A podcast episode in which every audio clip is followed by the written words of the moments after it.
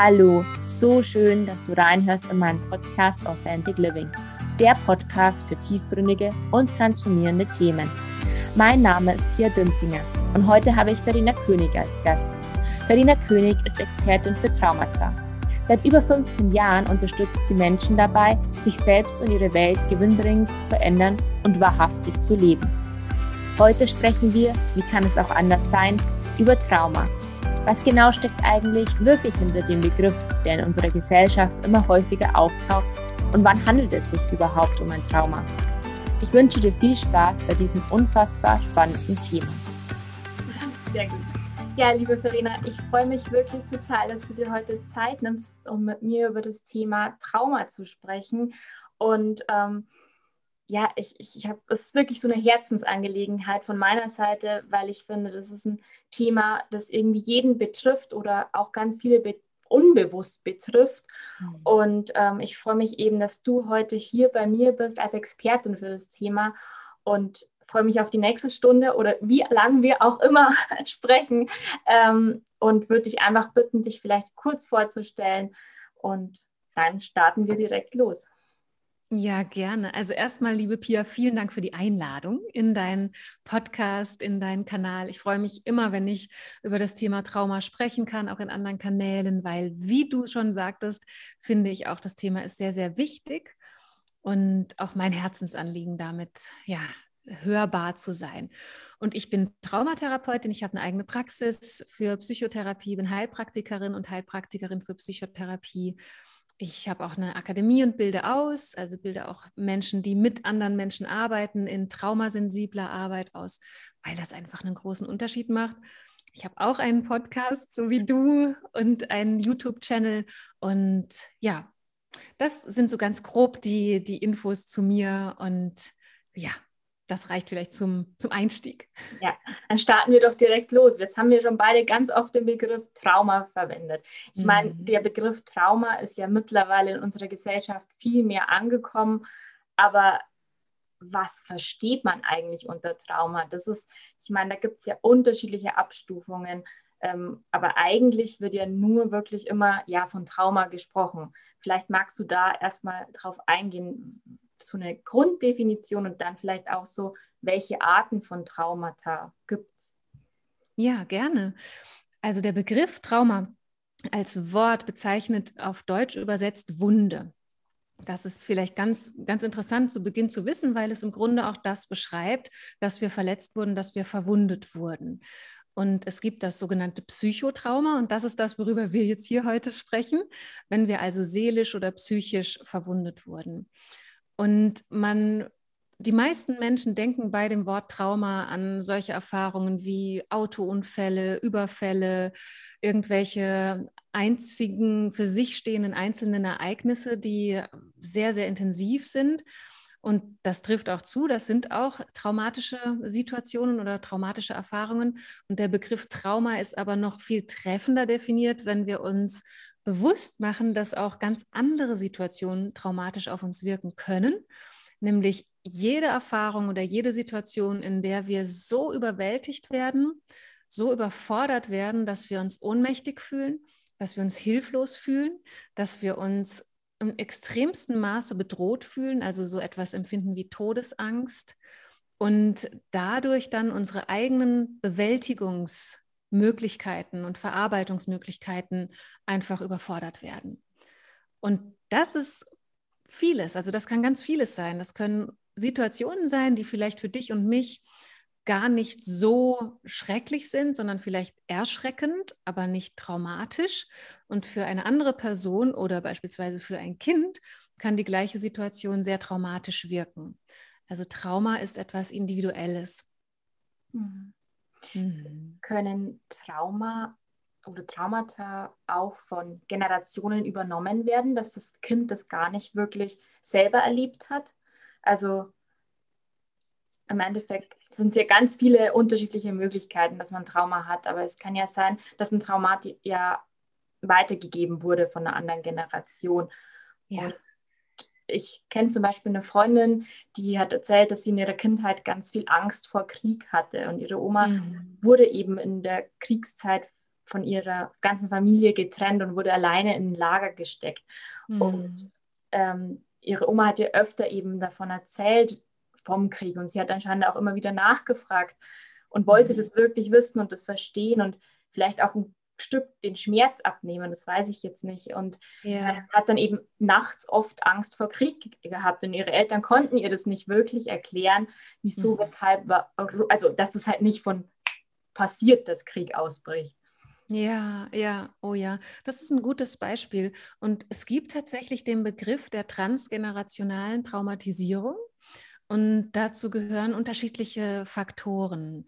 Also zum einen ist es so, dass wenn wir selbst traumatische Erfahrungen machen, also hoch stressreiche Erfahrungen, Traumaerfahrungen sind immer mit einem eben sehr, sehr hohen Maß an Stress verbunden dann prägt sich das sehr in, unseren, in unser System ein und auch auf die genetische Ebene. Also das ist ein sehr komplexes Feld, aber ganz einfach könnte man sagen, dass Stresserfahrungen, wenn sie intensiv genug sind oder auch von Dauer sind, also vielleicht länger anhalten oder häufiger passieren, dass die sich auch in unserem in unserer Genexpression, so wie man das nennt, niederschlagen und wir dann gewisse Aspekte der Traumatisierung weitergeben.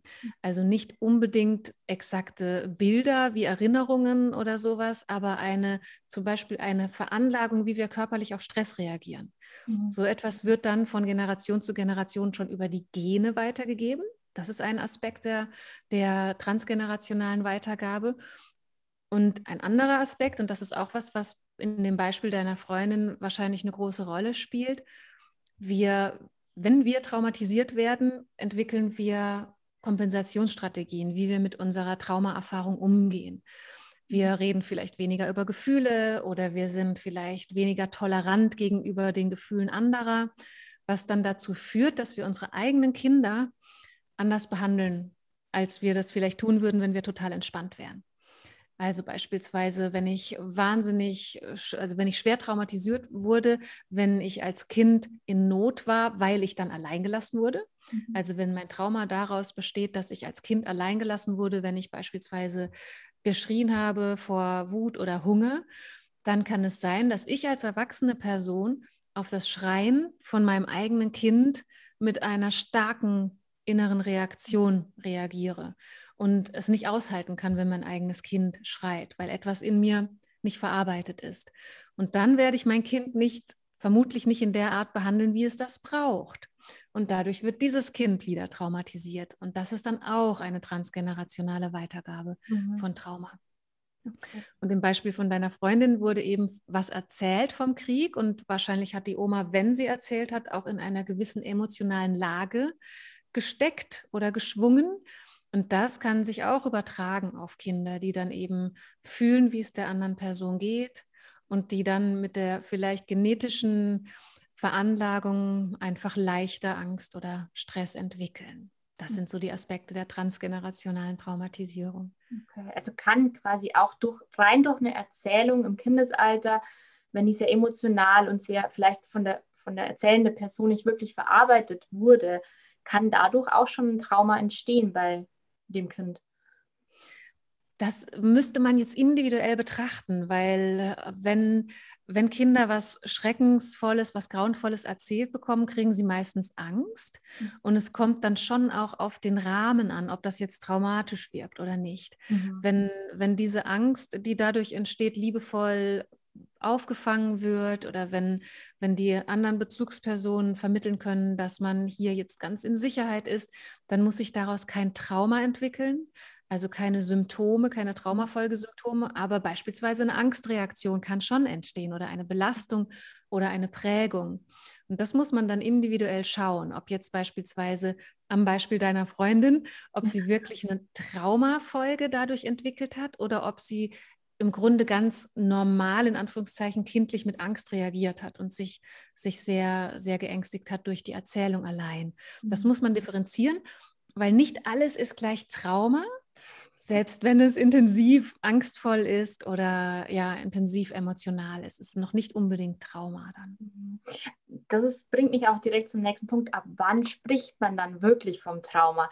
Weil mhm. ich meine, es gibt Ängste, es gibt ja ganz viele unterschiedliche Sachen, wie wir psychisch einfach reagieren. Und ich will konkret jetzt nicht von Krankheiten sprechen, weil ich mag selber das Wort Krankheit irgendwie, das ist so negativ geprägt und es ja. sind einfach nur Erfahrungen, die wir machen durften, mussten, wie auch immer, wie wir das nehmen wollen. Ähm, ab, eben ab wann spricht man dann wirklich von einem Trauma? Mhm. Also es gibt auf der klinischen Ebene gibt es Diagnosekriterien, ab wann man etwas als posttraumatische Belastungsstörung beispielsweise bezeichnen kann. Und wenn wir uns das aber ein bisschen äh, entspannter oder etwas freier betrachten, dann könnte man sagen, dass Symptome entstehen, die wir als Traumafolgesymptome bezeichnen können. Und diese Symptome sind in der Regel Symptome, die sich in unserem Nervensystem widerspiegeln. Also, dass wir beispielsweise in einem Zustand sind, in einem dauerhaften Zustand der Übererregung, also wo man sich vorstellen kann, Überlebensenergie ist mobilisiert im, im Körper und die wird nicht abgebaut oder sie wurde nicht abgebaut. Das ist so ein Merkmal von Trauma, dass wir im Nervensystem beispielsweise eine Übererregung haben, was sich dann in Symptomen äußern kann wie Schlafstörungen, innerer Unruhe, Konzentrationsschwierigkeiten, äh, Schreckhaftigkeit und Dünnhäutigkeit oder auch Ängstlichkeit, Angststörungen können daraus entstehen, Angst-Panikstörungen, Panikattacken und solche Dinge. Das wären alles potenziell möglicherweise Traumafolgesymptome. Mhm. Oder andersrum, dass wir auf dem Nervensystem, auf der Ebene des Nervensystems eher in einer Untererregung sind, was auch eine Traumareaktion ist, also eine Reaktion auf bedrohliche, lebensbedrohliche Situationen. Und das ist dann eher so das ganze Spektrum der depressiven Symptomatik, der chronischen Müdigkeit, Antriebsschwäche, Motivationslosigkeit, irgendwie Orientierungslosigkeit im Leben. Es gibt auch sogenannte dissoziative Phänomene, also Symptome, wo wir uns wenig verbunden fühlen mit uns selbst, wo wir unseren Körper nicht spüren, wo wir unsere Umwelt mit uns mit unserer Umwelt nicht verbunden fühlen.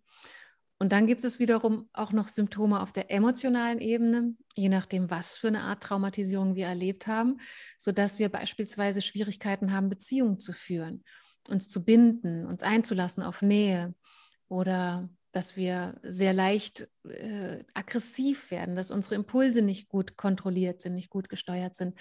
Das können alles Symptome vom Traumaspektrum sein. Also es ist eine ganz große Bandbreite und wir sind ein bisschen herausgefordert, auch in, in unserer jetzigen Zeit und auch die in der Fachwelt. Die Fachwelt ist auch herausgefordert, manche Krankheitsbilder wie beispielsweise Depression oder beispielsweise die Borderline-Persönlichkeitsstörung ein bisschen eher auch zu betrachten mit dem Hintergrund der Traumatisierung oder vor dem Hintergrund. Also sich zu fragen, was ist eigentlich in der Biografie dieser Person geschehen? Dass wir nicht einfach nur bei einer Depression von einer hirnorganischen Stoffwechselstörung ausgehen, sondern dass wir auch fragen, was sind denn Lebensereignisse, die hier vielleicht äh, mit reinwirken und was spielt vielleicht Trauma für eine Rolle im Hintergrund. Mhm. Das ist natürlich dann auch das sehr, sehr individuell, weil jeder natürlich individuell aufwächst, individuell seine Erziehung erfährt und natürlich jeder auch unterschiedliche Eltern hat. Also da spielen ja ganz, mhm. ganz viele unterschiedliche Faktoren, die da zusammenkommen, vermute ich mal. Das heißt, es kann Sachen, die der eine weiß, wie er damit umgehen soll als Kind, kann für den kein Trauma sein. Es kann aber sein, dass komplett das gleiche Ereignis für eine andere Person gleichzeitig ein Trauma ist. Ganz genau, ganz genau. Und deswegen die, hast du gerade schön zusammengefasst, diese Frage, ab wann sprechen wir eigentlich von Trauma? Also dann, wenn wir nachvollziehen können, es gab Situationen oder eine entsprechende Kindheit, die hoch stressreich waren. Und es gibt Folgesymptome, die sich nicht einfach lösen, die hartnäckig sind, die auch mit manchen herkömmlichen sozusagen Methoden sich nicht einfach lösen lassen. Und dann, dann können wir von Trauma sprechen. Mhm. Ja. Das heißt, ähm, also du hast vorhin auch schon die Borderline-Persönlichkeitsstörung und jetzt sind wir wieder bei diesem Wort wie Störung, Krankheit. Ja, aber, genau. das, ähm, aber ich ähm, bin eben, also im Endeffekt ist ja Borderline jetzt auch kann oder eigentlich eine Folge, das ist ja nur eine Klassifizierung. Das ist ja nur was, damit wir was ein, äh, bestimmte Merkmale dazu zuordnen können und so und so das ein, ja, für die Wissenschaft im Endeffekt eigentlich, damit wir das genau, einstufen ja. können. Und ähm, es ist quasi auch häufig wahrscheinlich der Fall, dass da einfach eine traumatische Erfahrung, ein Trauma davor da war, egal ob es jetzt, ähm, jetzt Borderline ist oder ob es auch irgendwelche Süchte sind, wie Alkoholabhängigkeit, Drogenabhängigkeit, weil im Endeffekt können ja bestimmte Personen dann einfach nicht mit ihren Gefühlen, weil es geht ja hauptsächlich um Gefühle, wirklich mhm. mit sich mhm. selber umzugehen und betäuben sich ja dadurch dann. Sei es jetzt eben durch Selbstverletzung oder eben ähm, irgendwelche Substanzen. Richtig, genau. Also das ist wirklich interessant, wenn wir, wenn wir Trauma verstehen als oder wenn wir Traumafolgen verstehen, diese Symptome, wenn wir sie verstehen als Reaktionen auf übermäßig bedrohliche Situationen, dann verschwindet auch diese Idee von Störung oder wir, wir gucken uns das dann anders an, weil wir im Grunde uns klar werden, es handelt sich um gesunde Reaktionen, die aber nicht verarbeitet werden konnten. Und du hast es gerade sehr gut zusammengefasst oder auch wieder erweitert, sagen wir mal so, als du auch die Süchte mit reingenommen hast, ja, und jede, jede also unterschiedlichste Arten von Kompensationsstrategien, wo wir versuchen, Gefühle, mit denen wir nicht klarkommen, selbst zu regulieren mit Hilfe von außen, also beispielsweise durch ein Suchtmittel, weil wir selbst von unseren Gefühlen überfordert sind oder überwältigt sind und deswegen in ja, Substanzen beispielsweise Unterstützung suchen oder wenn wir jetzt wieder mehr zu den Borderline-Mustern zurückkehren, wo wir dann tatsächlich drinstecken in dem, in dem Überfordertsein von Emotionen, in dem ja, manchmal auch Ausagieren von schweren Gefühlen, was, was sehr, sehr schmerzvoll und leidvoll ist. Hm. Ja, und wenn wir dann mit dem Traumaansatz da hinschauen, dann kommen wir auf andere Ideen, als wenn wir mit dem herkömmlichen und teilweise sehr defizitären Blick hinschauen. Also, dass wir fragen, warum ist jemand so schwach, dass er eine Sucht hat? Oder wie kriegen wir hier eine Verhaltensänderung hin, damit diese, diese destruktive Verhaltensweise sich ändert? Sondern dann schauen wir eher danach, was ist das schwer Versehrte in dieser Person und was sind unerfüllte Bedürfnisse in dieser Person und was braucht sie, damit sie sich sich selbst zuwenden kann, um sich selbst immer besser regulieren zu können, sodass sie nicht mehr diese beispielsweise Substanz von außen braucht auf Dauer. Mhm. Das kann ja gleichzeitig auch dazu führen, dass bestimmte Ängste hochkommen, weil ich will mich ja mit diesem Thema vielleicht nicht nochmal auseinandersetzen. Mhm. Da habe ich mhm. jetzt einen Haken weit weggeschoben, irgendwo im Hinteren. Natürlich, es wirkt oft ja auch einfach unbewusst. Ich glaube, das ist äh, eines der größten Dinge. Es wirkt oh unbewusst. Wir nehmen es gar nicht wirklich wahr. Und ich will, ja. ich will es eigentlich gar nicht mehr wirklich in mein Bewusstsein bringen, weil es mir Angst macht, weil ich mhm. diesen Schmerz gar nicht weiß, wie ich damit umgehen soll. Ähm, Absolut. Ja, das ist ein, ist ein großes Merkmal von Trauma. Ja, dass wir äh, anders nochmal ausgedrückt, dass wir in einer existenziellen Not sind, weil unser Inneres uns bedroht. Also, dass wir in der Folge von traumatischen Erfahrungen eigentlich immer wieder von uns selbst fliehen müssen.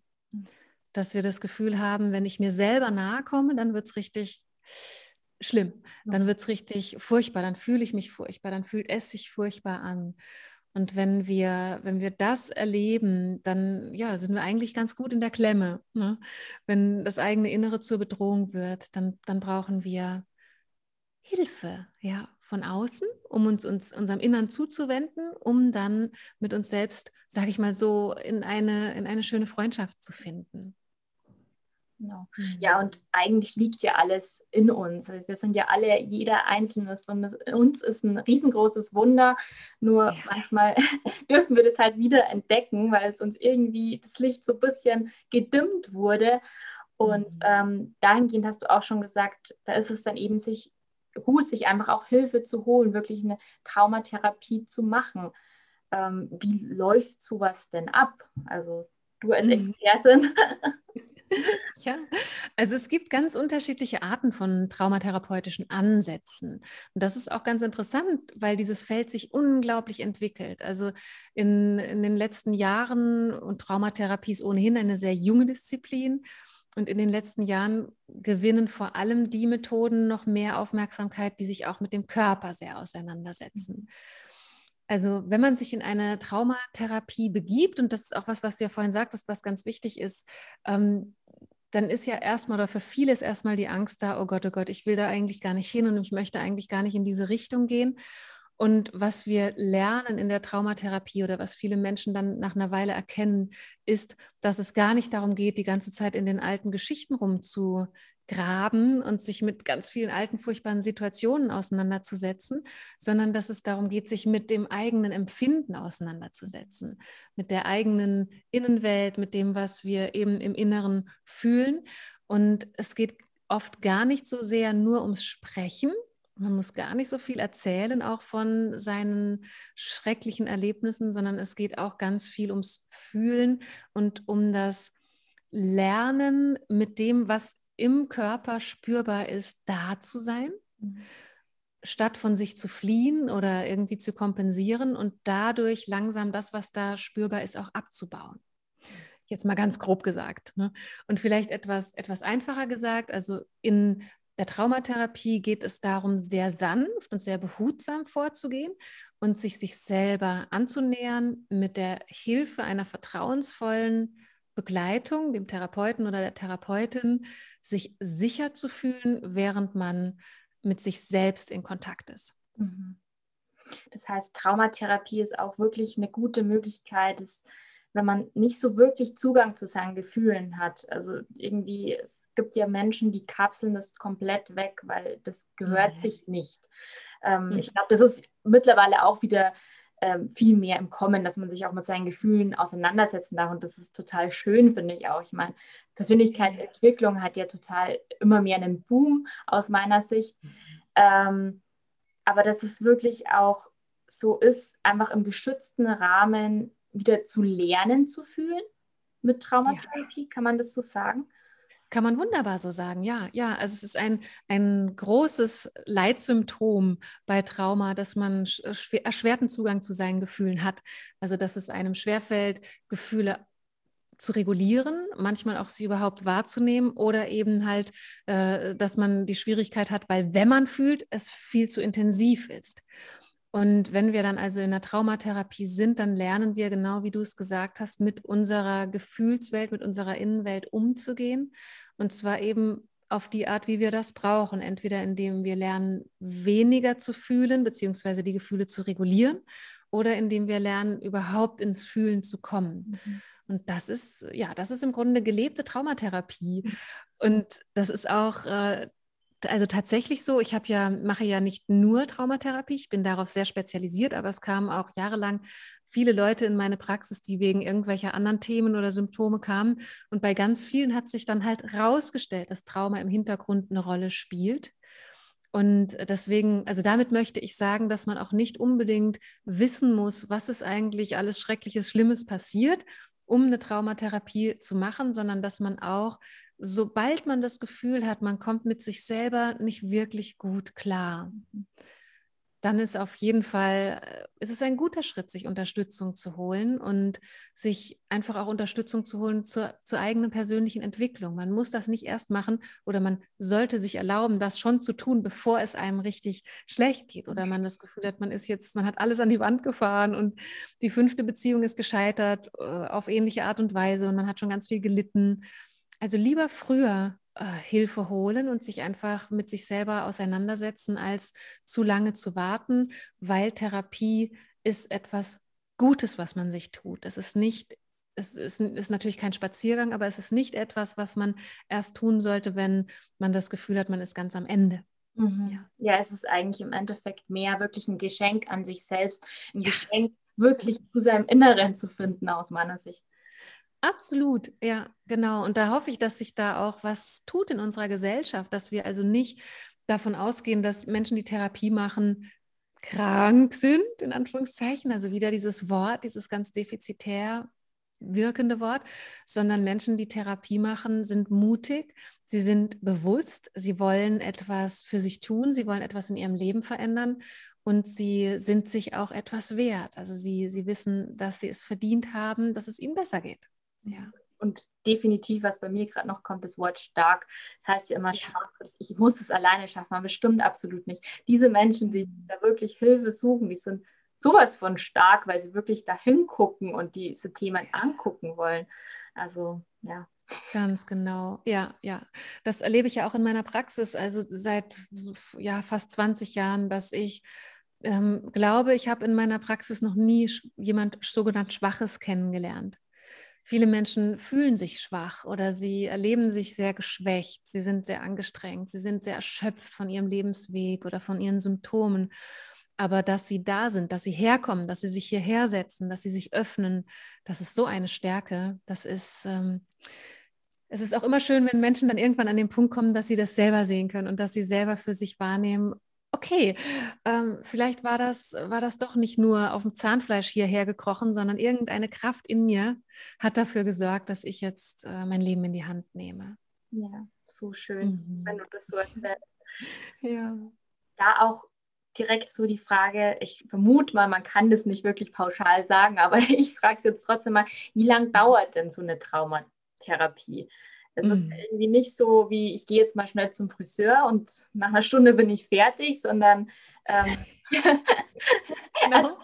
also ähm, jetzt übertrieben gesagt, aber nur mhm. zu verbildlichen einfach, ähm, sondern es ist ja eigentlich auch vielleicht hm, ja, ein, An, ein, ja, ein erster Schritt überhaupt. Generell, vielleicht verändert es ja sein, es kann dadurch ja das komplette Leben ins Positive auch noch gewandt werden. Also vielleicht ist es gar nicht so negativ von Grund auf, aber man kann ja trotzdem im Endeffekt ähm, sich einfach persönlich weiterentwickeln und gucken, boah, da ist noch viel, viel mehr in mir, von dem ich davor gar nichts wusste. Oh ja, ja, das ist, das ist äh, etwas, was häufig passiert in der Therapie. Das nennt man auch posttraumatisches Wachstum. Ja, mhm. dass man sich wirklich auch nochmal neu entdeckt und auf ganz viele Ressourcen stößt, auf die man nicht gekommen wäre, wenn man nicht beispielsweise in Therapie gegangen wäre oder sich mit sich selbst auseinandergesetzt hätte. Und die Frage nach der Dauer einer Therapie, die stellen natürlich viele Klientinnen und Klienten, weil meistens ist ein großer Leidensdruck da. Sie wollen gerne wissen, wann geht es mir denn besser, wann, wann kann ich damit rechnen, dass ich äh, glücklich bin oder es einfach viel, viel besser sich anfühlt. Und es ist sehr schwierig, diese Frage zu beantworten, weil zum einen die Prozesse sehr individuell sind. Da drin steckt auch noch als Randnotiz äh, die wichtige, wichtige Essenz, dass Traumaheilung oder Traumaintegration immer ein Prozess ist und nicht, wie du so schön als Bild genommen hast, ein Friseurbesuch, wo man vielleicht was wegschneidet und irgendwie was herrichtet und dann ist es schön und gut und fertig, sondern es sind ganz, ganz komplexe und ganz vielschichtige Prozesse. Und ich lade Menschen, die diese Frage stellen, immer dazu ein, sich von dem Gedanken zu distanzieren, dass sie etwas loshaben wollen und etwas fertig kriegen wollen oder, oder anders haben wollen, sondern dass sie sich mit dem Gedanken anfreunden dürfen, dass sie sich auf eine Reise begeben wo man vielleicht zuerst mal vorhat, man möchte irgendwie da zwei Kilometer da drüben gerne ankommen. Und dann merkt man aber unterwegs, ah, das sah aus, als wäre das nur so, eine, so ein kleines Tal, aber wir sind hier vor einer mächtigen Schlucht und wir müssen da ganz außen rum, damit wir überhaupt da drüben hinkommen. Und dann gestaltet sich dieser Weg da drumherum als sehr reichhaltig, als auch ganz ganz abenteuerlich vielleicht oder auch ganz voll mit, mit Geschenken, die einem da entgegenkommen, mit Erfahrungen. Und dann kommt man an, zwei Kilometer, wo man eigentlich hin wollte und merkt, wow, ich habe eine riesen Wegstrecke zurückgelegt und ich, hab, ich erlebe jetzt etwas ganz anderes, als ich eigentlich erwartet habe und ich möchte noch weitergehen. Mhm. Beispielsweise. Ne? Also ähm, das ist jetzt mal sehr bildlich ausgedrückt. Und wenn man es jetzt viel, viel nüchterner ausdrücken möchte, dann könnte man sagen, weil traumatherapeutische Prozesse vielschichtige Prozesse sind und tiefe Lernprozesse sind, wo wir viel mit unserem Nervensystem arbeiten und ganz viel innere Umstrukturierung geschieht, sollte man sich nicht die Illusion machen, dass man vor ungefähr einem halben Jahr wirklich nachhaltige Veränderungen merkt. Und wenn es wirklich um Trauma geht, dauert es bei den meisten Menschen nicht unter einem Jahr, bis sie sagen, jetzt habe ich das Gefühl, ich mache mal viel weniger Sitzungen oder ich mache gar keine Sitzungen mehr. Ne? Es kommt dann auch auf die Schwere der Symptome an. Es kommt viel auf das Umfeld an. Wie unterstützend ist das Umfeld? Wie viel verändert sich im Laufe des Prozesses auch im Umfeld? Und deswegen ist die Frage kaum zu beantworten. Aber ich antworte eben gerne mit dem Bild der Reise mhm. und dass man sich lossagen darf von dem Gedanken, ich möchte was loswerden, sondern eher, ich möchte zu mir finden. Und das ist dann eben ein anderer Ansatz. Also alles, ja. was wir lernen in diesem ganzen Prozess, ist ja äh, eine Erfahrung, ja, ein, einfach ein Wissen, was in einem dann ist, auch für das restliche Leben. Also es ist ja nicht, oh ja. Das heißt, man macht das die nächsten, weiß ich nicht, 30 Jahre lang oder so, ich muss jetzt 30 Jahre lang Traumatherapie, sondern bestimmte Inhalte davon, die, die du zum Beispiel da einfach auch mit dem Klienten gemeinsam machst, können die ja wahrscheinlich im Nachgang auch für sich selber anwenden. Sie, sie haben genau. ja also einfach Gefühle zu regulieren, wie Gefühle überhaupt zuzulassen. Ähm, das ist ja einfach alles ja wie, wie eine Übungsmatte eigentlich. Mhm. Eine Übungsmatte und ähm, wo dann immer wieder eine Nachbesprechung ist. Es wird darüber gesprochen, ja, wie ging es dir damit? Was kann man noch optimieren? Äh, war das was für dich? Und ähm, ja. Ganz genau. Ein lebenslanges Abenteuer. Also auch ja. das Leben ist ein Abenteuer und eine Reise, genau. wie du schön gesagt hast. Und ähm, aus meiner Sicht steckt da einfach so, so ein Wert dahinter, sich selber wert zu sein, einfach zu mhm. eine Therapie anzufangen und da sich kompetente Unterstützung zu holen, weil man muss nicht alles alleine können. Richtig, ja. Ja, das ist so wichtig. Und das hast du ja vorhin auch schon mal gesagt, dass wir da so einem, eigentlich einem Irrtum aufsitzen, dass wir alles alleine machen müssen, dass es schwach ist, wenn man sich Hilfe holt. Und damit, also das ist einfach so richtig auf allen Ebenen falsch, weil wir auch als Menschen rein biologisch nicht dafür gemacht sind, Dinge alleine zu machen, sondern wir sind sehr, sehr soziale Wesen und wir brauchen ein Gegenüber, um uns reflektieren zu können. Wir können einiges in unserem eigenen Kopf auch ausmachen, aber das hat Grenzen. Mhm. Wir brauchen ein Gegenüber, um uns zu orientieren, um uns, ja, um uns damit also wirklich in Kontakt zu bringen, was in uns stattfindet. Mhm. Ja, auch weil wir ja innerlich ab einem gewissen Punkt der Intensität ja wieder fliehen. Also dann, dann, geht die Konzentration weg oder wir merken, dass wir jetzt gerade anfangen, die Wäsche aufzuhängen, statt unser Journaling zu machen, weil das auf einmal ganz, ganz wichtig ist und die, sonst äh, äh, später ist es viel zu spät, die Wäsche aufzuhängen. Und das bedeutet also, wir weichen uns selber aus und zwar nicht, weil wir, weil wir doof sind, sondern weil etwas in uns sagt, äh, Achtung, Achtung, das könnte sehr gefährlich werden. Lass das lieber, äh, das machen wir nicht. Und wenn da jemand anderes ist, der Sicherheit ausstrahlt, der eine Verbundenheit ausstrahlt, der so die Hand reicht, mhm. dann können wir auch durch, über diese Sicherheitsgrenzen ganz behutsam, langsam hinausgehen und eben Dinge schaffen, die wir alleine nicht schaffen würden. Mhm. Es ist im Endeffekt ja auch so, man, man lernt ja auch die Theorie im Endeffekt wenn, beim Therapeuten. Mhm. Und dann geht es halt in die wirkliche Welt raus. Und dann geht es um die praktische Anwendung, was ja nochmal eine Herausforderung ist.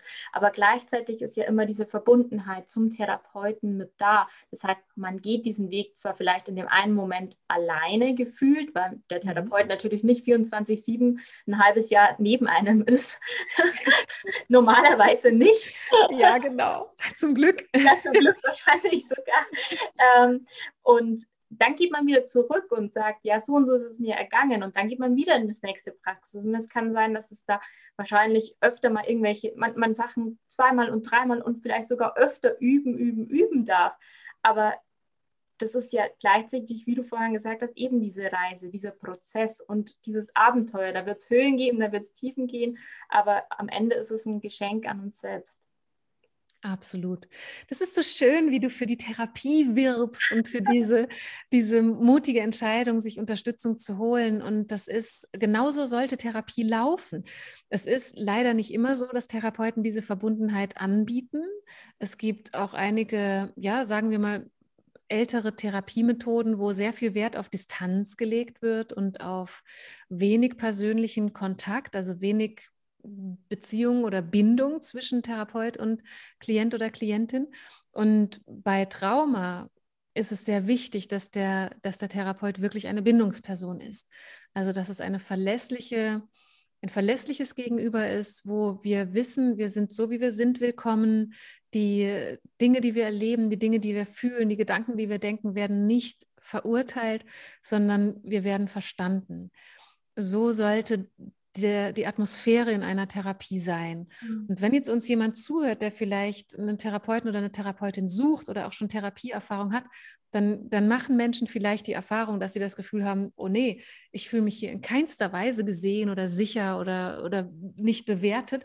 Und dann wäre das also ein, wirklich ein Moment, wo man dann auch sagen dürfte, dann ist das nicht die richtige Therapiemethode mhm. und vielleicht auch nicht der richtige Mensch, um diese Arbeit zu machen. Ne? Und dann darf man ein bisschen weitersuchen.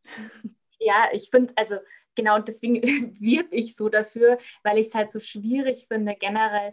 Ähm, ich meine, in meiner Generation ist es, kommt es immer mehr schon ähm, ins Kommen, dass man darüber eher spricht, über solche mhm. Sachen. Früher mhm. war das ja ein absolutes Tabuthema. Also da, wenn man mhm. irgendwie psychische Krankheiten oder Psyche generell ist irgendwie so ein No-Go-Thema. Ich meine, es gibt immer noch in unserer Gesellschaft Themen, über Geld spricht man nicht, aber das ist natürlich dann auch wieder total familienabhängig, was ja. da halt so für Glaubenssätze da sind oder da waren.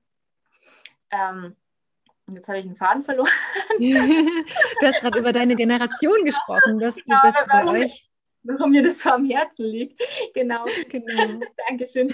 Nee, ähm, weil ich einfach finde, weil ich finde, das, das sollte es einen gesellschaftlichen Switch geben, dass wir das halt einfach alles als Ganzes sehen und nicht irgendwie das in so Schubladen. Wir haben so ein Schubladendenken und das mhm. finde ich so mhm. schade, weil ähm, da so eine riesengroße, so viel Potenzial in jedem Menschen liegt und das jeder für sich einfach entdecken darf. Und ich glaube, da die Welt ja. um weiß ich nicht, wie, wie viel Prozent nochmal besser werden würde. Ja, ganz bestimmt. Ja, also das, das ist auch schön, dass du dieses Generationenthema nochmal in dem Zusammenhang ansprichst, weil wir ja schon in den, ich würde sagen, in den Jahren seit dem Zweiten Weltkrieg zuerst mal in eine totale Verschlossenheit gegangen sind, kollektiv. Also Gefühle fühlen, Gefühle zeigen, geht gar nicht, mhm. ist total unangemessen, total nicht willkommen und auch gefährlich, weil man hat ja, also jeder hat sein Trauma zu, zu verdauen oder zu, zu verstauen vielmehr, ja, verdaut wurde wenig.